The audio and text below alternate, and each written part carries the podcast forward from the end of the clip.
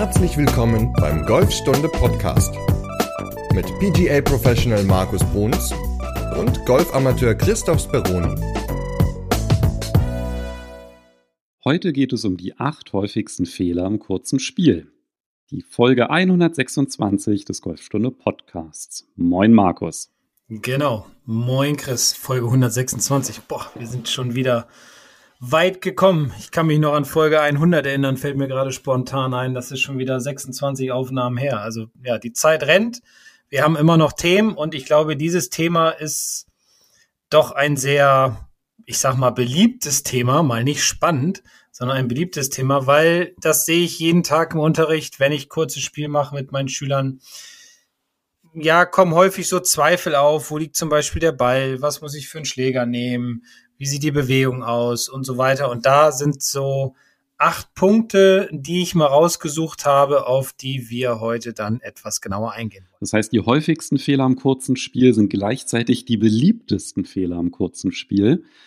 Und da gehen wir ja nicht nur auf die Fehler drauf ein, sondern du hast ja auch immer ganz schlaue Tipps und Übungen, wie man diese häufigen Fehler auch ausmerzen kann. Ja, genau. Apropos schlau, Felix Magath war ja auch ganz schlau, ne?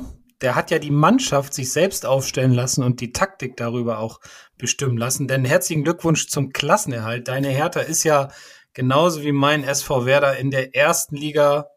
Ja, Hertha ist ja geblieben, Werder ist aufgestiegen. Das heißt, wir haben jetzt Nordderby, ne? Hast du mal so spaßeshalber gesagt? Ja, jetzt ist zumindest Hertha nicht mehr der nördlichste Bundesligist, seitdem Bremen aufgestiegen ist. Und in dem Sinne ist das, glaube ich, jetzt das offizielle Nordderby. Ja, HSV hat es ja leider nicht geschafft, aber na gut, der kleine Seitenhieb, den, den muss ich als Bremer einfach immer mal bringen. Tut mir leid an alle HSV-Fans da draußen, aber bestimmt klappt es im nächsten Jahr. Glückwunsch zum Klassenerhalt. Ja, genau, genau. Aber wir wollen uns nicht mit Fußball aufhalten. Da hagelt es gleich wieder negative Bewertungen, ne? Ja, wenn man genau. dann sowas sagt, dann immer, äh, haben, mögen den HSV nicht oder so. Ja. Die mögen wir ja, ist ja nur so eine kleine Stichelei. Ne? Ja, das ist ja. Aber wir haben ja noch was Tolles, also von dir, denn du warst ja Golf spielen, nachdem du das letzte Mal, glaube ich, vor sieben Monaten den Golfschläger so auf den Platz geschwungen hast, denn du hattest ja so richtige starke Probleme mit der Schulter. Und jetzt hast du mir geschrieben, dass du am Wochenende mal wieder neun Löcher spielen warst. Und es war ja, glaube ich, auch sehr gut, hast du geschrieben. Ja, gestern war ich zum ersten Mal wieder, genau knapp sieben Monate ist es her, dass ich, also ich war ja zwischendurch mal auf dem Kurzplatz, habe dann aber auch nur so halbe Schwüngchen gemacht, ne, weil beim getoppten Ball hat es dann doch sehr in der Schulter die Vibration da Probleme gemacht nach dem Sehnenriss. Und ich war das erste Mal jetzt wieder und das war so schön. Also es ist wirklich so, dass das Golffieber sehr stark ansteigt, sobald man einmal wieder auf dem Platz war. Also über die Zeit war das dann halt so, ja, noch so ein bisschen schleifen lassen, ne, immer Probleme gehabt und so. Und ja, jetzt ist wieder, bin ich ganz heiß. Also auch sehr, Sauber. sehr gut gelaufen. Und mein Highlight der Runde war dann auf der letzten Bahn so ein Bunkerschlag von der Bunkerkante, so ganz, ganz tief im Bunker gewesen.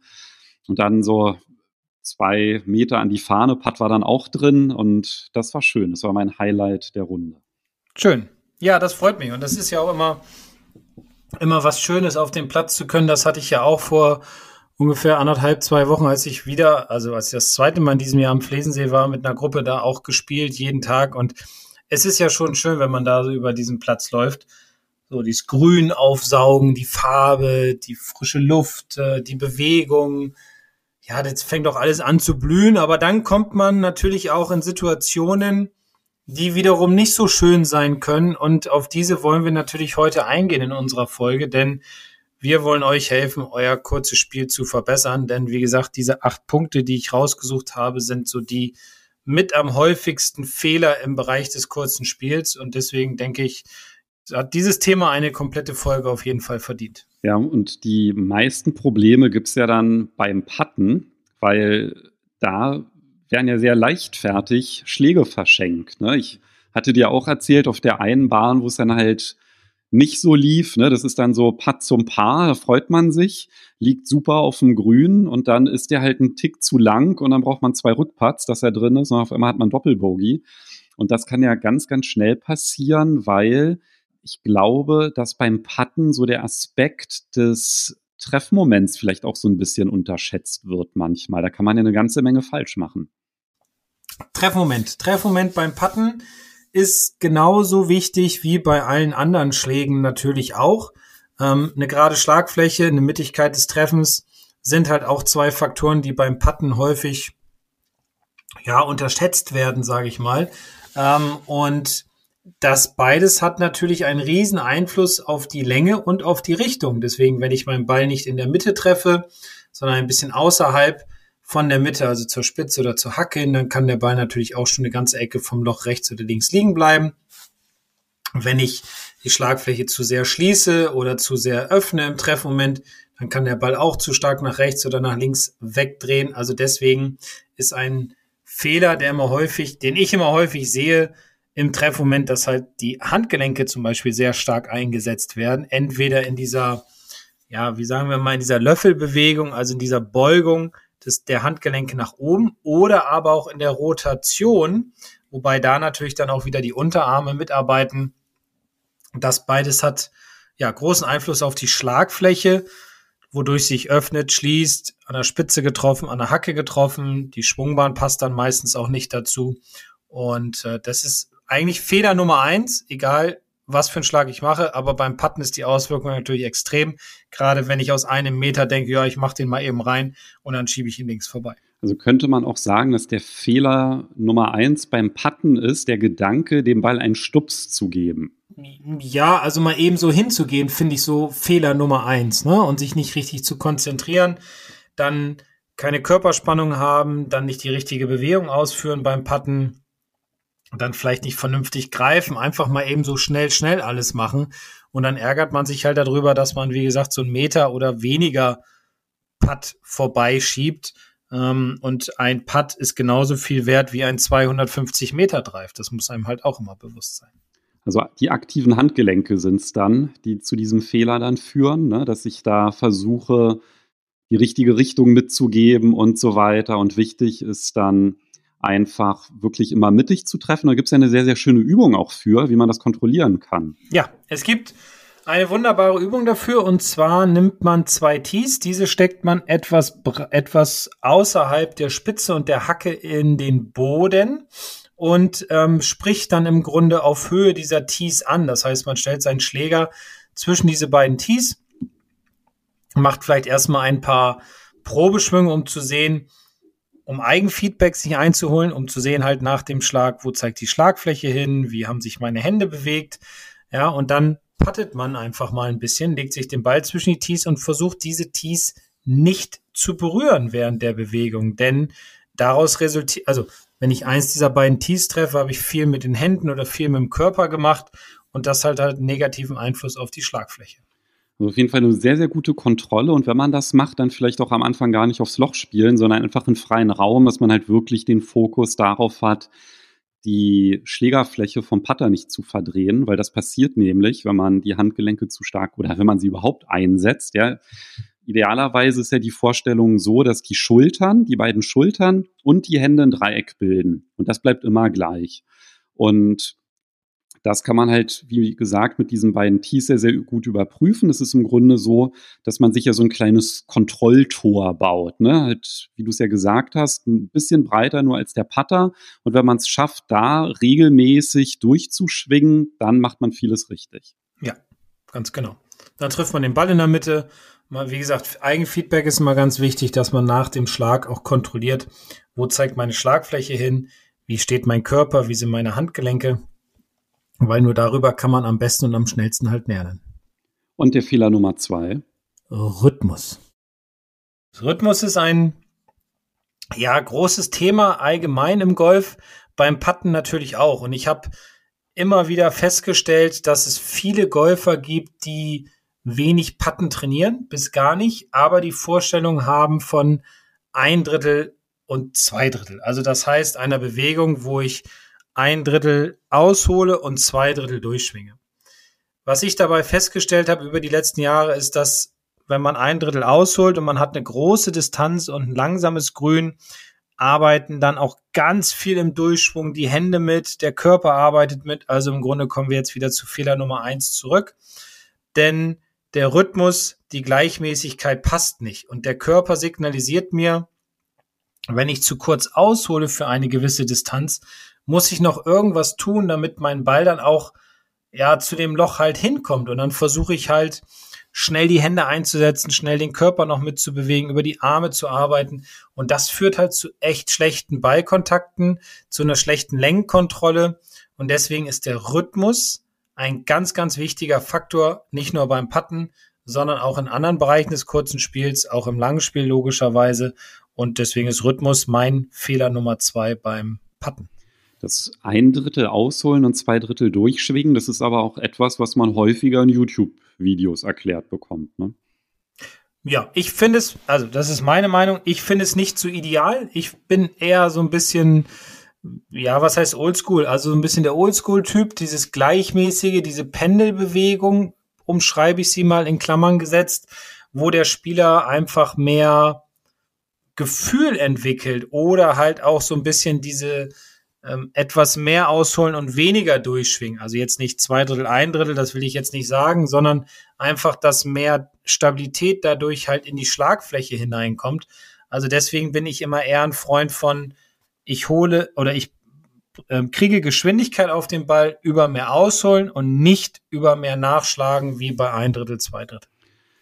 Also das mit dem ein Drittel, zwei Drittel, das ist halt auch anspruchsvoller, ist so mein Empfinden, ne? weil irgendwie durch den Ball zu beschleunigen und dann halt unterschiedlich zu beschleunigen, bringt einfach eine Variable rein. Ich habe auf einmal die Variable Beschleunigung und die konstant oder ja, gekonnt abzurufen, ist, glaube ich, echt was für bessere Spieler, ne? weil wenn ich halt das über die Ausholbewegung mache, das ist ja sehr, sehr einfach zu kontrollieren. Also wenn ich mir so einen Referenzpunkt setze wie, ja, der Ball ist unter meinem linken Auge, ähm, wenn ich mich halt ranstelle. Ich habe immer ungefähr den gleichen Abstand oder die gleiche Standbreite. Dann ist mein einer Referenzpunkt, ist vielleicht dann die Innenkante vom Schuh. Der zweite Referenzpunkt ist die Außenkante vom Schuh. Und damit kann ich ja schon unglaublich viel herstellen ne, an Sicherheit, indem ich halt weiß, naja, Innenkante sind vielleicht so drei Meter und Außenkante sind so sechs bis sieben. Und das überprüfe ich vielleicht jedes Mal, wenn ich irgendwie auf einen Platz gehe, vorher, also vorher natürlich, dass ich das auf dem Übungsgrün ausprobiere, dass ich halt sehe, wie schnell sind denn die Grüns heute. Und das gibt unglaublich viel Sicherheit. Und wenn man da dann aber anfängt, irgendwie mit so einer Beschleunigung zu arbeiten, hm, ist jetzt nicht unbedingt das, was einem Sicherheit gibt, wenn man vielleicht nicht ganz so häufig spielt. Ne? Genau. Und es gibt auch eine schöne Übung für diesen Rhythmus oder für den Rhythmus an sich, den, den sogenannten Rhythm Rhythmus-Drill. Ähm, da nimmt man sich drei Tees, am besten eins in einer Farbe wie weiß zum Beispiel und dann noch zwei andere, die beide dieselbe Farbe haben. Sagen wir mal, beide haben blau. Und dann steckt man sich zum Beispiel irgendwo ins Grün hinein das weiße Tee, aber nicht auf ein Loch ziehen, sondern einfach in den Raum hinein. Und die beiden blauen Tees steckt man rechts und links jeweils ungefähr eine Handbreit, also so, ja, so gespreizte Hand entfernt mit dem gestreckten Daumen. Und dann setzt man auf Höhe des weißen Tees seitlich daneben an, holt aus bis zu dem ersten blauen, also dem hinteren und schwingt dann durch bis zu dem vorderen. Das klappt nicht immer hundertprozentig, was auch völlig in Ordnung ist aber dadurch entsteht eine gewisse Gleichmäßigkeit. Und wenn ich ein Gefühl mehr erarbeitet habe über die Probeschwünge, nehme ich einfach mal drei Bälle, lege den Ball dann, den ersten Ball auf Höhe des weißen Tees und dann mache ich diese Bewegung mit Ball und versuche dann alle drei Bälle an die gleiche Stelle zu patten. Und dann kann ich auch abschreiten über Füße. Also das heißt, ich mache dann so meine normalen Schritte und zähle dann eins, zwei, drei, vier, wie auch immer, ähm, wie, wie weit ich gepattet habe wie viel Distanz ich zurückgelegt habe. Und das gibt mir natürlich dann wiederum auch ein gutes Gefühl für den Platz, weil da kann ich ja zum Beispiel dann neben, also neben meiner Puttlinie kann ich ja auch die Distanz abschreiten. Und wenn ich dann vier Schritte gehe, dann weiß ich, ah, letztes Mal habe ich das trainiert. Ich brauche nur so und so viel ausholen, so und so viel durchschwingen. Dann habe ich meine vier Schritte und dann habe ich ein Selbstvertrauen für einen guten Rhythmus, für eine gute Bewegung und vor allem auch dann für eine gute Distanzkontrolle, wenn ich vorher den T-Drill mit äh, für den Treffmoment gemacht habe, dann kann eigentlich nicht mehr so viel schiefgehen beim Patten. Auf jeden Fall ein super Tipp, gibt unglaublich viel Sicherheit und das ist ja dann auch immer genau die Herausforderung beim Putten, dass man da das mit der Dosierung hinbekommt. Und in dem Sinne ist das etwas Perfektes, um den Rhythmus besser zu beherrschen. Aber dann haben wir jetzt, glaube ich, die ersten beiden Fehler beim, oder die beiden häufigsten Fehler beim Putten. Dann können wir uns jetzt, glaube ich, dem Chippen widmen. Gerne. Eine Kleinigkeit noch beim Putten zu dem letzten Drill. Die blauen Tees kann man natürlich dann beliebig weit nach rechts oder nach links stecken, also nicht immer nur eine Handbreit. Genau. Kommen wir zum Chippen. Was haben wir beim Chippen? Beim Chippen haben wir zwei Fehler, die ich immer, ja, viel sehe. Fangen wir mal mit dem Setup an. Da ist es häufig so, dass die Ballposition beim Chippen falsch interpretiert wird, dass gesagt wird, der Ball sollte weiter links liegen. Problem ist, wenn ich den Ball weiter links liegen habe, muss ich auch relativ viel mit dem Körper arbeiten, damit ich überhaupt wieder zum Ball zurückkomme sozusagen. Das heißt, ich arbeite sehr viel auch mit dem Oberkörper durch den Ball, was tendenziell dazu führen kann, dass ich den Ball obendrauf treffe, dass ich auch mal ihn ja, dann so fett treffe, weil ich in den Boden hineinhacke. Deswegen sollte die Ballposition beim Ansprechen etwas rechts von der Mitte, also mehr, etwas mehr zum hinteren Fuß sein. Dann ist es auch leichter, an den Ball zu kommen. Was aber auch häufig in Zusammenhang mit der Ballposition passiert, ist, dass der Spieler eine falsche Vorstellung von der Körperbewegung hat. Und zwar glauben viele beim Ausholen den Körper rotieren zu müssen wodurch der Schläger halt viel zu flach schwingt, der tiefste Punkt dann zu früh ist. Wenn ich jetzt die Ballposition zu weit links habe, also zum vorderen Fuß, dann fette ich halt auch viel die Bälle oder ich kompensiere, indem ich über den Oberkörper ausgleiche. Deswegen Ballposition etwas mehr zum hinteren Fuß und beim Ausholen wenig Hüftrotation bis gar keine empfehle ich immer, also alles mehr aus den Schultern und Armen zu machen. Dann hat man auch eine höhere Wahrscheinlichkeit, den Ball besser zu treffen. Also eher eine Pattbewegung. In die Richtung geht das, ja. Ja, also der Oberkörper pendelt, aber die Hüfte. Beim Ausholen, ja. Im Durchschwung kann ich mich ein bisschen mitbewegen in Richtung Ziel. Ja, kommt ja auch immer so ein bisschen mit auf die Distanz drauf an. Und den Tipp, den du gegeben hast, also Fehler Nummer eins, die falsche Ballposition. Was für einen Effekt hat das, wenn ich den Ball ein klein bisschen weiter hinten im Stand habe? Da muss ich ja auch ein bisschen auf die Gewichtsverlagerung dann achten. Ne? Genau, ich, ich nehme dann ein bisschen mehr Gewicht auf mein vorderes Bein, nicht zu viel, ungefähr so 60 Prozent. Der Vorteil ist halt bei Positionen mehr zum hinteren Fuß, Gewicht etwas weiter vorne, keine Körperrotation beim Ausholen. Mein Schläger kommt direkt an den Ball. Das heißt, ich habe eine wesentlich größere Wahrscheinlichkeit, erst den Ball und dann den Boden zu treffen, während bei den anderen Faktoren, bei den falschen Faktoren halt die Wahrscheinlichkeit sehr gering ist, einen Ball-Bodenkontakt zu bekommen. Denn, das haben wir auch schon in vielen Folgen vorher besprochen, ein Ball-Bodenkontakt ist wichtig, um Spin zu generieren und um Längenkontrolle und natürlich aber auch, wenn die Schlagfläche gerade steht, Richtungskontrolle zu bekommen. Also der knackige Ballkontakt kommt zustande, wenn man den Ball ein bisschen weiter hinten im Stand hat, Gewicht minimal weiter vorne lässt und auch beim Ausholen lassen. Also da nicht irgendwie so rüberwandern. Ne? Das ist ja dann mit der Hüfte ja dann auch gegeben, wenn die nicht eingesetzt wird, weil wenn man da jetzt anfängt, groß die Gewichtsverlagerung hin und her zu verschieben, dann verschiebt sich auch der tiefste Punkt und dann nimmt man einfach diesen Risikofaktor raus, indem es einfach vorne bleibt. Genau.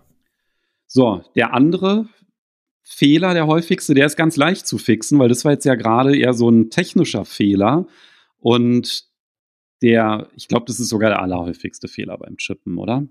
Ja, dass, die, dass der Spieler den falschen Schläger in der Hand hat. Also Lob Wedge ist so ein Schläger, den ich nicht empfehlen würde fürs Chippen, sondern ich würde anfangen beim Sandwedge und dann würde ich ein bisschen variieren. Ich sage mal so Sandwedge, Gap Wedge, Pitching Wedge, Eisen 9 das ist ja eigentlich auf den meisten Plätzen für die meisten Grüns ausreichend. Manchmal muss man, wenn die Grüns relativ langsam und stumpf sind, vielleicht auch mal eine 8 oder so nehmen. Man kann natürlich auch mal eine 7 nehmen, dass wenn man viel Distanz überwinden muss und man will den Ball viel rollen lassen, dann geht das ja auch schon in die Chip-Richtung. Was übrigens auch ein cooler Schläger ist zum Chippen, hatten wir auch schon mal eine Folge drüber, ist mit dem Hybriden.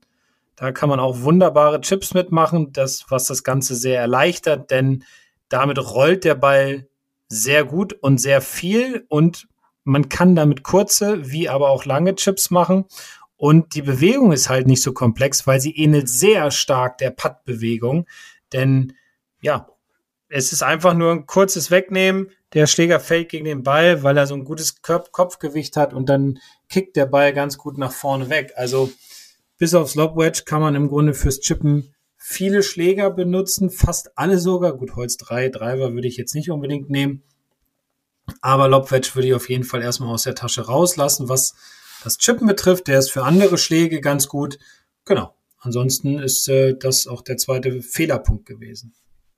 Ich hätte getippt, dass der häufigste Schläger, der zum Einsatz kommt, einfach immer das äh, Sandwedge ist. Und du hast ja jetzt schon die anderen Optionen angesprochen. Auch mit dem Putter kann man super außerhalb des Grüns mal spielen. Wenn es halt kurz gemäht ist, der Ball liegt auf dem Vorgrün, ist das auch immer eine Option. Und ich glaube, was halt viele auch nicht bedenken beim Chippen, das ist, gehört eigentlich immer noch zur Schlägerwahl dazu. Wenn ich halt einen Schläger mit viel Loft nehme, dass ich den eigentlich technisch genauso spiele wie ein Chip mit dem Eisen 8 oder mit dem Eisen 7. Und deswegen ist es eigentlich auch ganz gut, das mal auszuprobieren, weil der Gedanke, den Ball nach vorne zu spielen, der gilt halt genauso bei einem Schläger, der viel Loft hat, weil nach oben, da landet man dann halt wieder beim Löffeln. Aber diesen Fehler, den haben wir bei einer anderen Schlagart als Top-Fehler auserkoren. Beim Pitchen. Genau, ich glaube, das ist eigentlich so der aller, allerhäufigste Fehler, oder? Beim Pitchen, das Löffeln. Also ja. Also beim Chippen haben wir es jetzt bei der Schlägerwahl so ein bisschen mit drin. Ja, das kann man ja dann auch minimieren, indem man halt einen Schläger mit weniger Loft nimmt. Aber beim Pitchen, da hat man ja eigentlich immer diesen hohen Schlag. Da will man, dass der Ball schnell zum Liegen kommt und dann einfach dieser Gedanke, der Ball muss hoch, führt dann meistens genau zu diesem häufigen, ich glaube, das ist sogar der Topfehler im gesamten kurzen Spiel. Ja, also im Grunde kann man Löffeln eigentlich so aufs gesamte kurze Spiel, teilweise auch auf lange Schläge natürlich mit, mitnehmen. Aber ja, jetzt in jeden Punkt immer einen Punkt Löffeln reinzupacken, fand ich jetzt ein bisschen, ja, weiß nicht, langweilig. Äh, nachher, wenn wir auf den Bunker zu sprechen kommen, es ist im Grunde auch einer der Top-Punkte. Da habe ich aber zwei andere dann nochmal mit rausgesucht. Deswegen Löffeln, also was wir jetzt besprechen, gilt eigentlich für jeden jeden Schlag im Grunde. Denn wie du ja auch schon gesagt hast, also Löffeln passiert immer dann, wenn man die falsche Vorstellung von dem Schlag hat. Und das ist beim Pitchen häufig der Fall. Denn die meisten Spieler denken, beim Pitchen muss der Ball sehr hoch fliegen. Das Problem ist, man probiert dann halt mit diesem Schlägerkopf die Hände zu überholen, versucht dadurch oder hat dadurch den Gedanken, jetzt komme ich mit dem Schläger richtig schön unter den Ball, jetzt löffel ich ihn nach oben, dann fliegt er hoch, dann kommt der Ball auf und rollt nicht mehr nach vorne, sondern bleibt halt sofort liegen. Das, was ich jetzt erklärt habe, das geht alles physikalisch gar nicht. Denn erstens muss man wissen, ein Golfball rollt immer. Ja, außer ich habe einen Steckschuss im Bunker oder es ist klitschnass, er klatscht in irgendeine Pfütze rein oder das äh, Grün ist sehr nass oder natürlich rollt er auch nicht mehr, wenn ich ihn ins Wasser schlage, ganz klar. Nein, kleiner Scherz. Aber ein Ball rollt immer, ja, vorwärts, rückwärts, wie auch immer. Deswegen bringt es auch nichts zu sagen, ich muss den Ball jetzt sehr hoch schlagen, denn wie gesagt, der Schlägerkopf ähm, überholt dann die Hände, dieses, dieses besagte Löffeln. Und daraus kann natürlich auch entstehen, dass ich den Ball nicht gut treffe, sondern ihn toppe, an der Spitze treffe oder halt einen fetten Ballkontakt habe. Und dann bringt mir auch Höhe nichts mehr, weil ich halt drei negative Ballkontakte dann habe oder Treffmomente habe, die einfach zu schlechten Schlägen führen. Deswegen ist es ganz wichtig und sage ich auch immer meinen Schülern, denkt nicht über Höhe nach beim Pitchen, denn Höhe entsteht von ganz alleine. Höhe entsteht durch zwei Faktoren. Also eigentlich durch drei. Eintreffwinkel, Loft des Schlägers, aber es hängt ja dann mit zusammen und Geschwindigkeit. Geschwindigkeit, Schlägerkopfgeschwindigkeit ist damit gemeint. Das heißt, je mehr ich aushole, umso weiter schlage ich den Ball, aber auch umso höher. Wenn ich jetzt beim Pitchen zum Beispiel ein Sandwedge nehme, will das auf, ich sage jetzt mal, 40 Meter schlagen und denke, ich muss dieselbe Höhe haben wie für einen Pitch auf 60 Meter mit meinem Sandwedge, dann fange ich an zu löffeln. Akzeptiere ich aber, dass der Ball ja etwas flacher fliegt, dann werde ich auch wesentlich besser im Pitchen. Dann komme ich mehr dahin, Ball-Bodenkontakte zu bekommen dann komme ich auch mehr dahin zu verstehen, dass nur durch Ball-Bodenkontakt und vor allem durch einen sauberen Ballkontakt. Und da ist ja das Wort, ist ja das, das, das wichtige Ballkontakt. Ich will den Ball treffen und nicht den Boden. Nur dadurch kann ich Länge bekommen, also Längenkontrolle bekommen, Richtungskontrolle und vor allem auch, was sich ja ganz viele immer wünschen, Spin auf den Ball. Ja, Spin ist schön, ne? Ja, total geil. Aber man muss halt verstehen, wie es geht. Und wenn ich den Ball versuche hoch zu löffeln, bekomme ich ganz wenig Spin, weil wenn ich den Ball richtig treffe, also wirklich Ball, Boden, Ballkontakt, zuerst den Ball treffe, dann kriege ich viel mehr Spin auf meinen Ball, weil dann reibt der Ball nämlich richtig schön an der sauberen Schlagfläche. Ich hoffe, jeder putzt immer seine Wedges schön, denn dadurch entsteht noch mehr Spin. Ja, und nur Ball ist dann halt nicht vorteilhaft. Ja? Also es ist schon wichtig, dass der Schläger eine Abwärtsbewegung den Ball trifft. Ja. Und vielleicht hast du ja noch eine schöne Übung für gute Ballkontakte beim Pitchen. Naja, erstmal muss man beachten, dass die Ballposition richtig ist und die sollte beim Pitchen mittig beziehungsweise leicht zum vorderen Fuß sein, um einfach den Bounce des Schlägers mit zu benutzen. Und eine schöne Übung ist natürlich immer, dass man sagt, dass man sich ein, ein Tee etwas links vom Ball auf, also für den Rechtshänder jetzt gesehen, etwas links vom Ball auf den Boden legt und versucht halt, dieses Tee mit in Richtung Ziel zu schlagen. Wichtig dabei ist aber, wie gesagt, das Setup.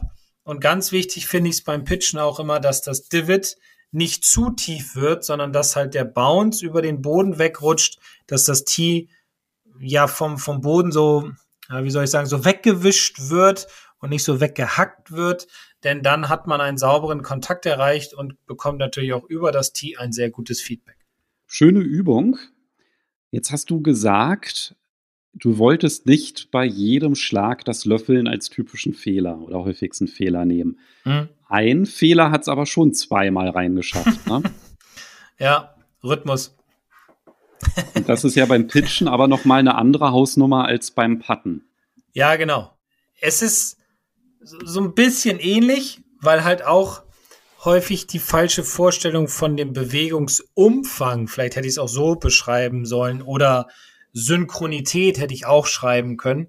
Ähm, die falsche Vorstellung von der Bewegung ist halt auch häufig da. Das heißt, viele holen sehr kurz aus, wie beim Patten, und versuchen dann zu beschleunigen über die Hände.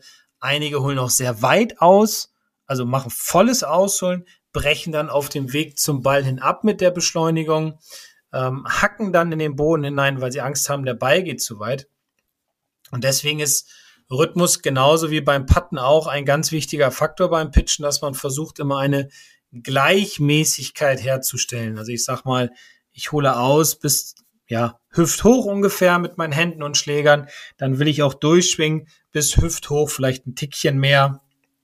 Und so kann ich mir eine gute Gleichmäßigkeit erarbeiten und auch wiederum eine gute Längenkontrolle bekommen.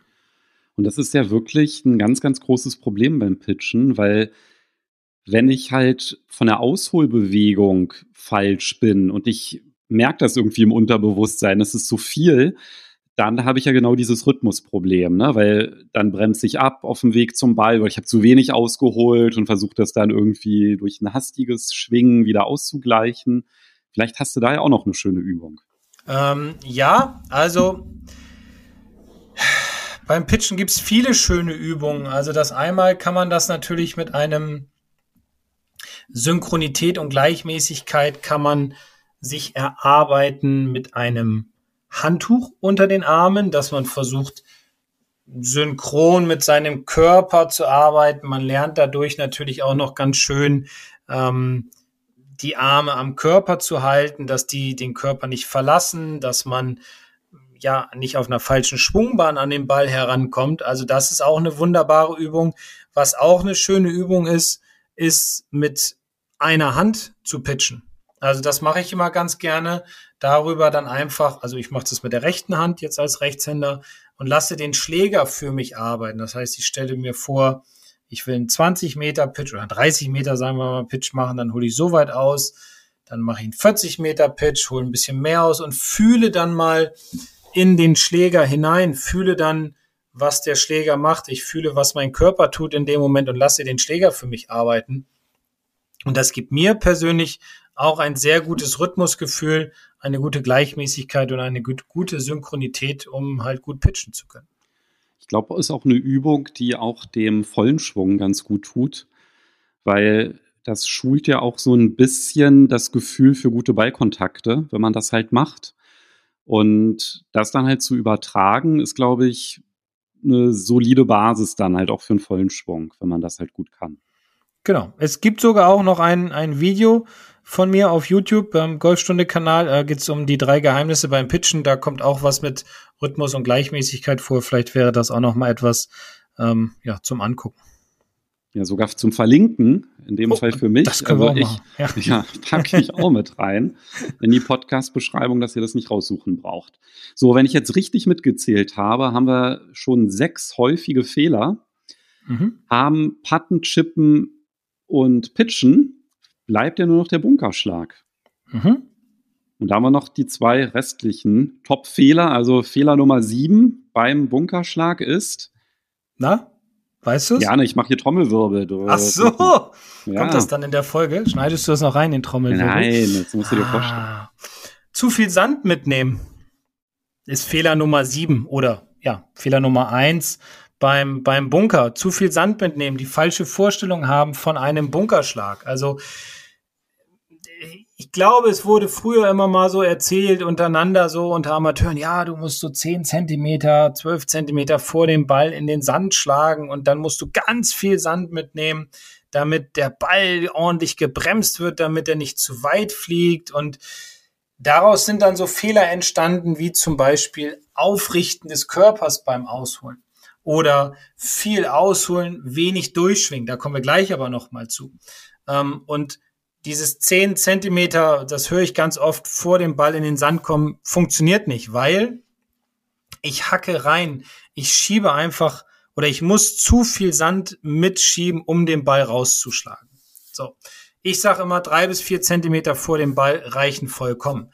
Denn man muss ja verstehen, dass wir beim Sandwedge einen Bounce haben. Also das ist ja die, der Winkel zwischen der hinteren Sohlenkante und der vorderen Sohlenkante. Und dieser Bounce hilft uns, den Ball rauszuwischen.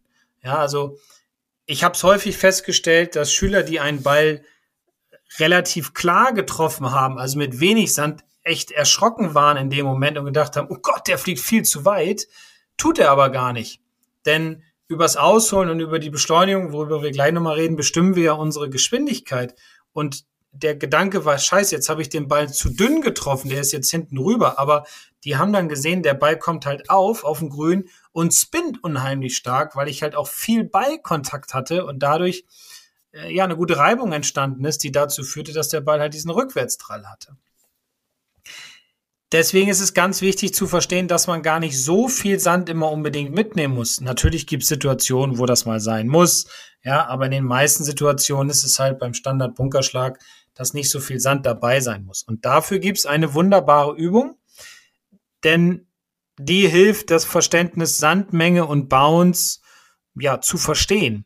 Und zwar, wenn man einen Stick hat, legt man sich diesen in den Bunker hinein, vielleicht in Richtung Ziel ausgerichtet, legt sich Sand auf den Stick, nicht zu viel, und schwingt jetzt ein paar Mal über den Stick, versucht diesen Stick so leicht zu touchieren, dass man im Grunde merkt, wie der Bounce, also wie die Sohle des Schlägers über den Stick hinweg wischt, dass nur der Sand so ein bisschen rausploppt. Ja, und dann hat man eigentlich ein ganz gutes Gefühl für die Sandmenge, aber auch für den Bounce.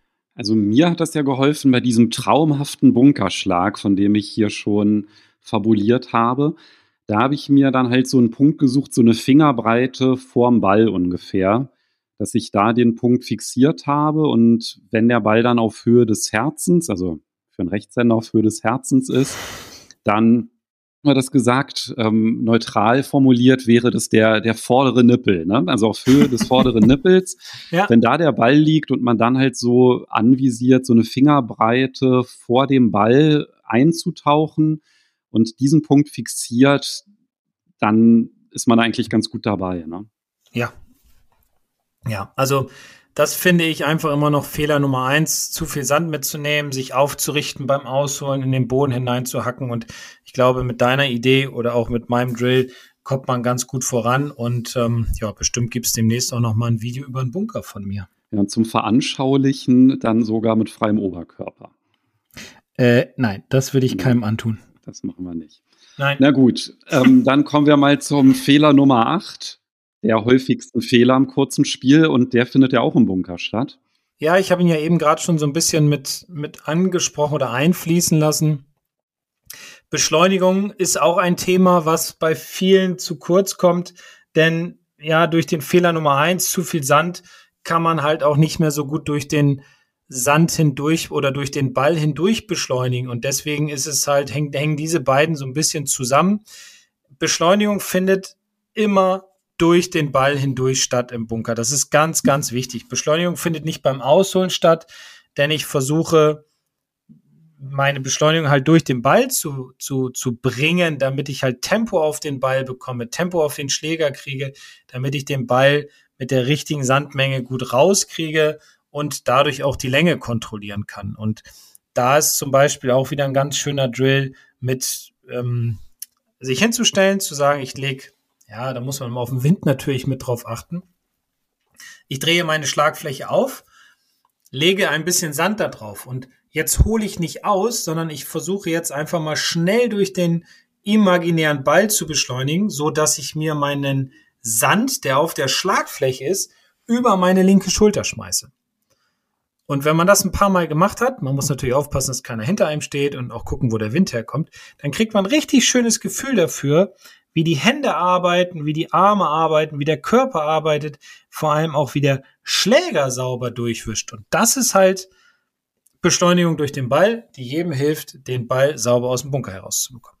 Also die Fehler 7 und Nummer 8, die sind relativ eng beieinander, weil wenn ich zu viel Sand mitnehme, dann geht der Ball ja gar nicht raus. Das sind diese typischen Bunkerschläge. Ich hau dann da und dann rollt er vielleicht so bis zur Bunkerkante oder vielleicht bewegt er sich sogar gar nicht. Mhm. Ja, und dann denke ich, oh Mist, das war jetzt irgendwie ja, nicht genug, ich muss mehr machen, dann wird beim nächsten Schlag der Ball direkt getroffen, getoppt und dann zischt er aus dem Bunker und dann weiß man ja gar nicht mehr. Ja, zu viel, zu wenig und man hat überhaupt gar kein Gefühl.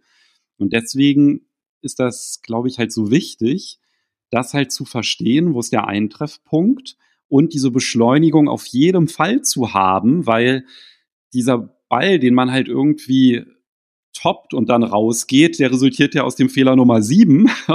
und mhm. wenn man dann denkt, oh, jetzt muss ich weniger machen, dann ist man automatisch bei Fehler Nummer acht. Genau. also es baut aufeinander auf. Ja. ja. Ein Teufelskreis. Ja. Aber den haben wir jetzt, glaube ich, erfolgreich durchbrochen durch die ja. vielen Übungen. Mhm. Und wie gesagt, in der Podcast-Beschreibung sind auch noch mal eine ganze Menge Links. Ich werde auch noch ein paar Sachen raussuchen, die wir jetzt nicht erwähnt haben, auch noch mal zum Bunkerschlag, die Basics und so weiter. Da haben wir ja eine mhm. Menge Videos auch noch mal zu. Kann man sich alles noch mal anschauen. Und ich glaube, wenn man die häufigsten acht Fehler im kurzen Spiel eliminiert, dann gehen die Scores ordentlich runter. Ja, davon bin ich überzeugt. Und ich glaube, dann haben wir erstmal ganz gut was zusammengesucht. Ja, jetzt raus auf die Range, raus in den Kurzspielbereich vor allem. Nicht nur Bälle schlagen, sondern auch äh, pitchen, chippen, putten und Bunker trainieren und diese Fehler eliminieren. Und dann wird sich der Score auch ziemlich schnell und ziemlich gut verbessern. Ja, fehlen eigentlich nur noch Bälle, die gerade fliegen, ne? Genau. Gibt's die schon? Nee, machen wir aber nächste Folge. Cool, machen wir nächste Folge. Folge 127 sprechen wir über den geraden Golfball und was einer der größten Fehler ist, der dazu führt, dass der Ball nicht gerade fliegt. Oha, ich würde vermuten, einen Golfschläger in die Hand zu nehmen. Also, dann hören wir uns nächste Woche wieder. Genau. Ich freue mich drauf. Bleibt gesund und munter und bis nächste Woche. Bis dann. Tschüss. Ciao.